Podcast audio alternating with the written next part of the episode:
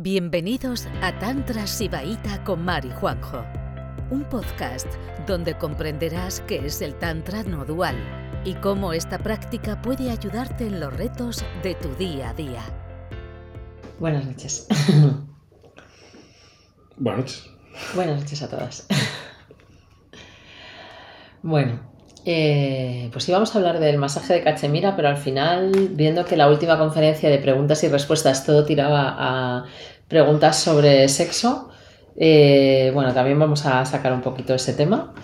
Y bueno, voy a contar algo que seguramente alguna ya me habréis oído, ¿no? Sobre qué realmente hay de prácticas sexuales en el Tantra y dónde están citadas. Y luego, pues, nos vamos a, os, os, vamos a contar lo que es el masaje de Cachemira, un poco con más profundidad, que es un tema que no tocamos cuando eh, lo hemos hecho en algunos retiros, pues lo hemos explicado allí directamente, pero nunca lo hemos divulgado así a todo el mundo. Así que hemos decidido contar un poco de qué va y qué, qué bueno, para qué os puede servir y qué, y qué tipo de experiencia es. Y luego vamos a abrir a preguntas. Voy a intentar no liarme mucho. Y, bueno, tú también querías hablar de un tema. Bueno, tú tira. pues eso, eh, que me gustaría que quedara espacio para preguntas y respuestas. Así que me voy a lanzar tratando de no liarme mucho, ¿vale? A ver, de... Bueno, ya sabéis todas aquí que eso de que el Tantra es una vía que toma una pequeña parte del ser humano, como es la sexualidad, para a través de ahí iluminarnos ¿eh? como únicas prácticas o prácticas principales o más beneficiosas que cualquier otras, eh, bueno, eso es una cosa que se han inventado los neotántricos, pero que no es nada, eh, no es nada real. Eh, y, el Tantra de Cachemira, pues mm, no está para nada ahí. Al ser una vía no dual, pues toma la experiencia humana como, como un todo. Y digamos que cualquier, cualquier experiencia, cualquier circunstancia, incluso cualquier objeto de conciencia, eh, puede ser una puerta al infinito, pero ninguna es necesaria.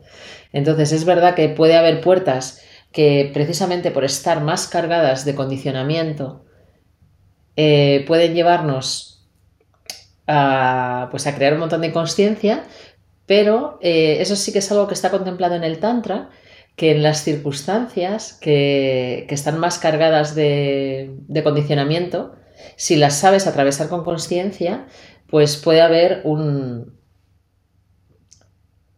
eh, un fruto mayor, mmm, más intenso, que te haga expandirte de una manera más radical. Un despertar mayor, ¿no? Eso tiene, sentido, porque, por ejemplo, el tema del sexo, por ejemplo, o el tema del sexo, o el tema de las drogas, o el tema de la familia, cosas muy cargadas. Las de... emociones que no, no, bien vistas. Claro, o sea, todo, todo el tema que está cargado de condicionamiento hay una, hay, es más difícil, pero hay una oportunidad más grande para despertar, ¿no? Porque claro, tú fíjate, si tú logras estar hiperpresente eh, teniendo sexo con, imagínate, alguien de tu mismo sexo, cuando eso incluso tienes perjuicio con eso, por ejemplo, ¿eh? me estoy imaginando. Entonces te cargas, te cargas tu, tu rol, te cargas, te cargas el prejuicio de tu familia, te cargas, te cargas un montón de cosas de una, ¿no? Por ejemplo. Entonces, el Tantra siempre, como es muy pragmático y, quiere el camino corto, pues eh, va a la práctica más dura para, para, volar todo el condicionamiento posible de una. ¿no? Bueno, justo es este aspecto ¿no? de, que, te señala el Tantra en los textos. Ese aspecto se llama, la, le llaman la vía de la mano izquierda o amachara. O sea, quiere decir que cualquier experiencia es una puerta a, tener una experiencia de expansión e incluso de despertar, pero que precisamente hay algún tipo de experiencias en las que puede estar el sexo, también pues las emociones estas más intensas, ¿no? Estar en un ataque de ira brutal contra alguien, respirar y aterrizar en el cuerpo y quitarle toda la significación puede ser también eh, pues eso, una experiencia muy intensa, ¿no? Entonces, eh, tienen esta particularidad que no está en otras vías espirituales que se llama la vida de la mano izquierda, utilizar las cosas, eh, circunstancias, aspectos de la vida que están cargados de condicionamiento y ponernos, o sea, utilizarlos como campo de pruebas para ir y, mantenernos con conciencia en, esas circunstancias, ¿no? Entonces, en ese sentido, el sexo es una de las prácticas que está incluida en la vía de la mano izquierda. Pero claro, mm, ni siquiera es la única práctica de la vida de la mano izquierda, porque, pues eso, trabajar con una emoción muy intensa de las que se consideran de baja vibración, por, lo, por la gente espiritual en general, estándar, pues estar en esa, en esa emoción, permitirte estar en esa emoción también puede ser la vía de la mano izquierda, ¿eh? no tiene por qué ser el sexo. Pero bueno, eh, como el sexo siempre tiene ese poder de atracción, pues parece que se han inventado un tantra entero a través de hacer prácticas sexuales, ¿no? Pero en vez de meterse como realmente en la mano izquierda, pues han hecho las prácticas sexuales, bueno, algunas un poco sí, pero luego muchas un poco moñas, así de, ay, te mira los ojos, te toco el corazón y eso es el verdadero sexo. Bueno, que se ha tergiversado totalmente. No hay nada de eso en los Tantra Sutras. Pero ¿qué hay en los Tantra Sutras? Pues muy poco, realmente, porque esas prácticas se transmitían de persona a persona y, si están, y si están descritas, están descritas de manera muy velada que si nadie te las eh, revela eh, tampoco la vas a entender fácilmente. Y aún así se toca poco el tema, ¿no? En el Bhairava Tantra hay tres yutkis, tres técnicas que están eh, claramente relacionadas con prácticas sexuales. Los, el verso 68, 69 y 70. El 69 es una práctica sexual. Así que, qué listo qué listo los tántricas. Entonces hay dos, el 68 y el 69, eh, son prácticas como ritualísticas, o sea que están basadas en utilizar eh, una práctica sexual, eh, pues aplicando lo que aprendes con el tantra, que es a estar presente, pero de manera un poco ritualística. Y la última es un poquito, bueno, pues más que si no tienes la oportunidad de estar en un encuentro sexual donde puedes experimentar todo esto, pues que puedes incluso recordar cuando, y dice, cuando lames, haces el amor, arañas, o sea, cuando estás en una experiencia muy apasionada, pues que con ese recuerdo puedes llegar a encender tu cuerpo y, tener ese tipo, de, ese tipo de experiencia, ¿no? Entonces, el 68, pues te habla pues, de residir, residir en los sentidos, ¿no? Lo que hablábamos en la, en la conferencia, ah, en, la que, en la espontánea esta que hicimos, ¿no? O sea, cuántas personas sin, sin, meter la mente por medio son incapaces de tener placer sexual. Y entonces ahí te dice que, que te metas en eh, que te metas a, a tener la, el encuentro sexual, pero quedándote completamente en tus sentidos que todo resida en el estremecimiento de los sentidos, como el viento en las hojas. Y entonces puedes llegar a espacializar el encuentro amoroso. Espacializar es cuando no está significado, cuando no hay una mente, cuando todo el condicionamiento desaparece y de repente tú tienes una experiencia completamente eh, basada en los sentidos. Y al no haber significado, al no haber una mente relatando, al no haber una mente teniendo una expectativa, al no haber una mente mm, frustrada porque no ha pasado X o Y, de repente o sea, se crea una espacialidad increíble. Y luego el segundo Yutki está más basado en eh, como pues, crear una pasión muy intensa, muy intensa y sostenerla, ¿no? Como sostenerse en, en una pasión muy intensa. Y eso te dice que te puede llevar al Brahma, al Brahma Tattva, a uno de los tatuas más, al tatua superior, bueno, que luego cuando estudias bien el sistema de tatuas te das cuenta que hay uno que está por encima, ¿no? que es la unión amorosa de Shiva Shakti. ¿no? Pero bueno, eh, te dice directamente en el, en el Yutki que alimentando la pasión, o sea, entrando en alimentando la pasión con mucha presencia, eh, puedes llegar a eliminar toda sensación de separación. O sea, a fundirte con la persona y a fundirte con la totalidad. ¿vale? Entonces, las prácticas están basadas en dos cositas, en estar totalmente en los sentidos sin significación y en alimentar la pasión, alimentar la pasión, ¿eh? no en ponernos la manita en el corazón, mirarnos a los ojos y hacer moñadas, eso no, está en ningún, en ningún texto, ¿vale? Por favor. Eh, muy poco moñas los tántricos, ¿eh? Y luego hay un, un libro, El Tantra Loca, eh, que es un pues una obra de un señor Abhinavagupta que, que bueno, que tiene dos, eh, libros importantísimos, luego escribió otras cosas, era dramaturgo también, era, bueno, hacía, pues una persona súper inteligente y, con muchísimo conocimiento del Tantra. Y tiene un libro que se llama El Tantra Loca, que resume cuáles son las particularidades de las cuatro escuelas del, del de Cachemira o el Tantra no dual. Y de esas. eh, y entonces luego eh, va sacando el extracto de qué es común a las cuatro escuelas, o sea, qué es realmente la esencia del Tantra. Tiene dos libros, uno que se llama eh, Luces sobre el Tantra y otro de La esencia del Tantra. Y los dos trata de hacer un texto que es un tocho así de libro súper enciclopédico, ¿no? Donde te cuenta todas las prácticas eh, según escuelas y luego ya va de ahí extrayendo qué es lo que realmente es común y qué es lo que realmente es la esencia del Tantra. Y entonces en ese libro El Tantra Loca hay un capítulo, el capítulo 29, que habla de un ritual sexual que es bastante diferente a- también a, a lo que estamos acostumbrados a, a ver en los talleres de Neotantra.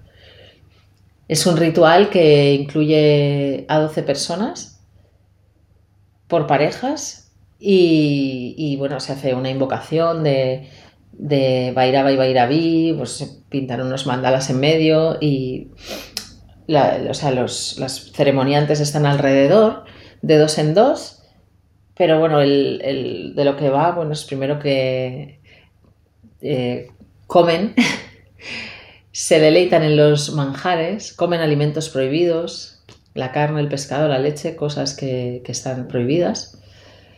Eh, luego beben vino, también prohibidísimo. Eh, toman algún estupefaciente. Y luego, eh, en ese estado de desenfreno absoluto, entran a, pues a tener en- un encuentro apasionado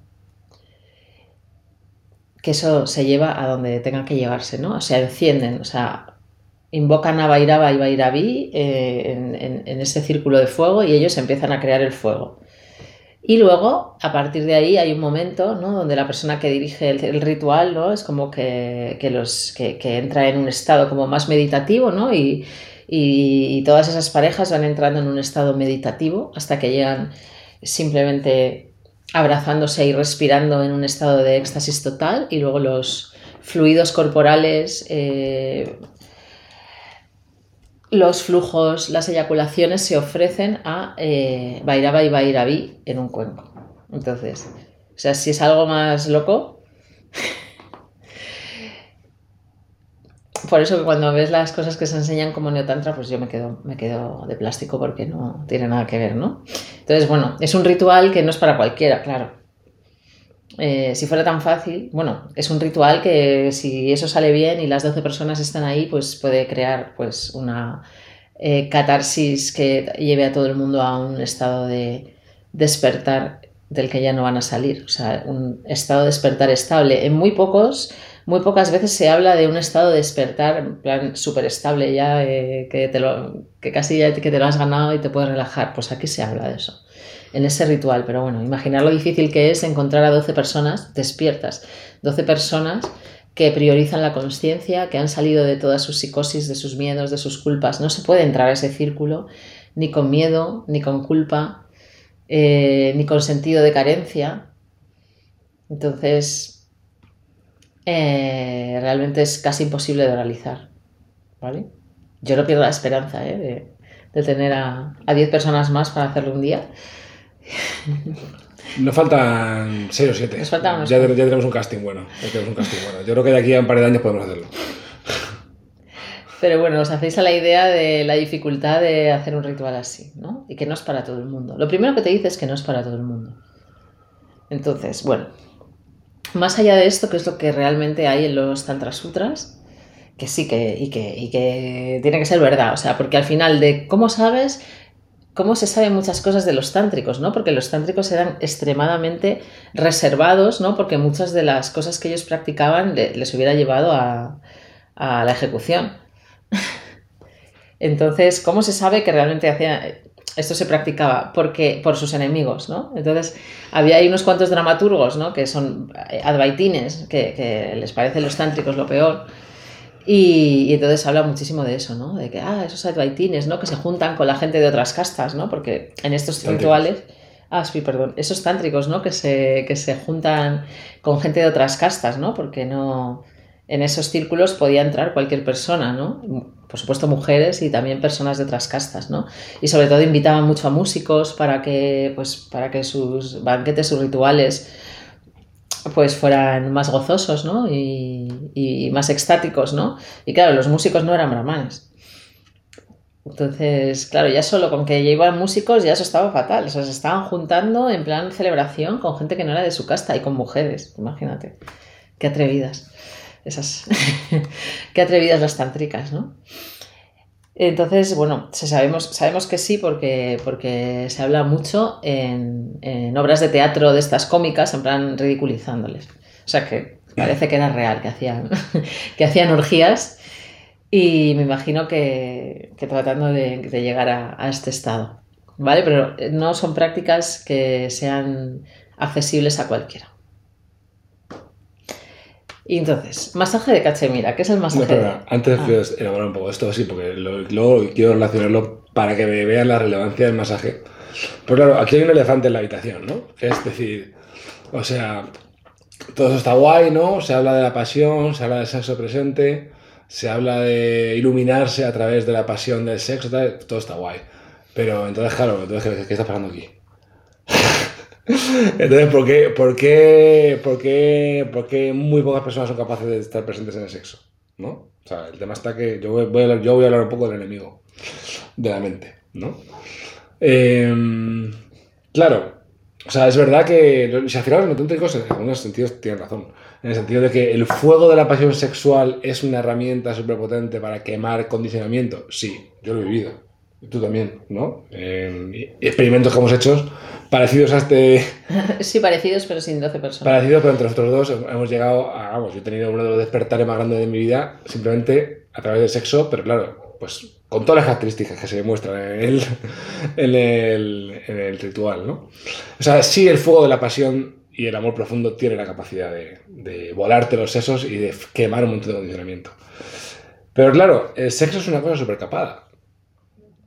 Mm, o sea, problemas sexuales te podría decir 14.000, ¿no? O sea, desde, desde no ser capaz de excitarte si no tienes una imagen mental o un vídeo porno, o desde mm, que de repente hay mucha pasión al principio y de repente esa pasión se va gastando con el tiempo. Eh, ¿Por qué pasan esas cosas? ¿No? Eh, o solo me gusta lo que no tengo, o no sé. ¿Por qué pasan esas cosas? ¿no? Entonces, claro, eh, el tema está que.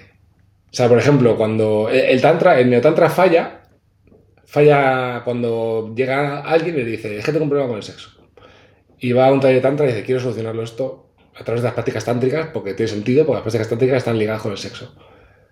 Claro, nadie le dice a esa persona, no, no, no, es que tienes que cambiar todos tus hábitos, todo tu enfoque de presencia, todo, tienes que cambiar un montón de cosas para poder estar presente en el acto sexual.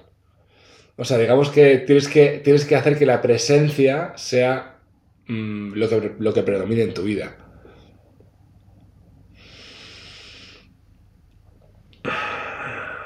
Total. Para, para, poder, para poder llegar a... Porque es mucho más fácil estar presente comiéndote una croqueta. Siempre pongo este ejemplo. Tenemos una croqueta y cada, yo creo que todo el mundo de aquí puede estar presente comiéndose una croqueta.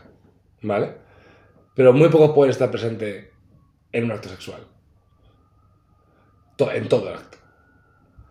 Entonces, eh, claro, pues eh, el tema de. Pues está el tema de la desnudez, está el tema de de, de que me gusta, que no me gusta, eh, que me da placer, que no me da placer, que le gusta al otro, eh, quiero complacer, pero no me sabe, pero no me, no, no me dejo dar, o me dejo dar, no sé cómo dar.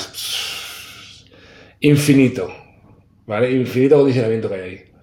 Entonces, claro, si tú no estás presente en tu día a día y no eres un practicante, pues estar presente en el sexo, no vas a poder.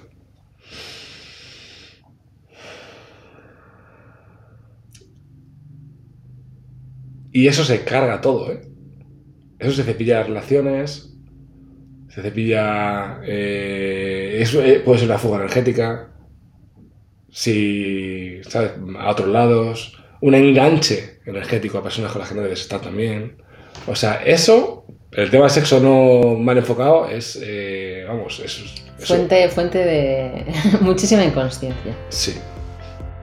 Gracias por escucharnos. Volveremos pronto con otro episodio de Juan y Mar, un podcast de Tantra Sibaita.